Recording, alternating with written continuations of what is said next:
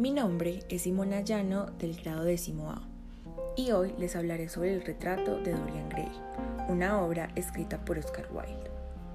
El lienzo de Basil Hallward contenía el secreto de su vida, narraba su historia, le había enseñado a amar su propia belleza, le enseñaría también a aborrecer su propia alma. El retrato de Dorian Gray es un libro donde cuenta la historia de Dorian, un personaje con una profunda obsesión con él mismo y esa misma obsesión lo llevó a herir a muchas personas y hasta a herirse a él mismo. Dorian despierta un profundo temor a la muerte y sobre todo a envejecer. Un miedo a perder su belleza física, la cual es la misma que hace que tenga una gran influencia social.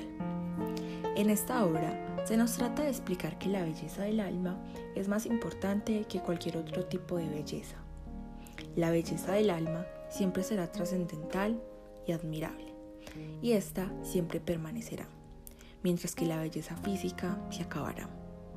Dorian a lo largo de la historia se va transformando en un ser que todos desprecian, un ser sin sentimiento, un ser que lleva una vida llena de placeres, simplemente un ser vanidoso.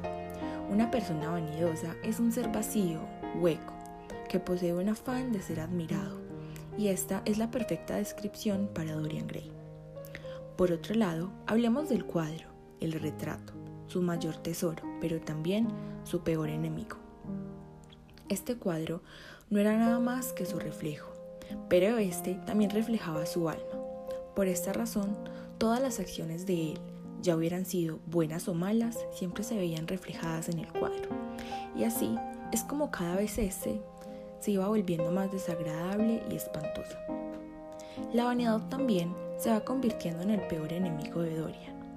Es la misma que acecha a Dorian a cometer actos inmorales. La vanidad de Dorian es la que lo condena a sus peores desgracias, haciendo así un juramento a cambio de obtener juventud y belleza de por vida. Así fue como cada vez su vanidad crecía, pero su corazón y su alma cada vez se corrompían más, llegando al punto donde Dorian se cansa de todo esto y termina dañando su mayor tesoro su cuadro, y así acabando con su miserable vida.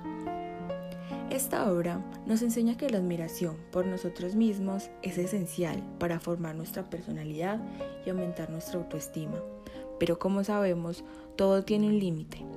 No nos debemos obsesionar hasta el punto donde le causemos daño a las demás personas y hasta llegar al punto de causarnos daño a nosotros mismos.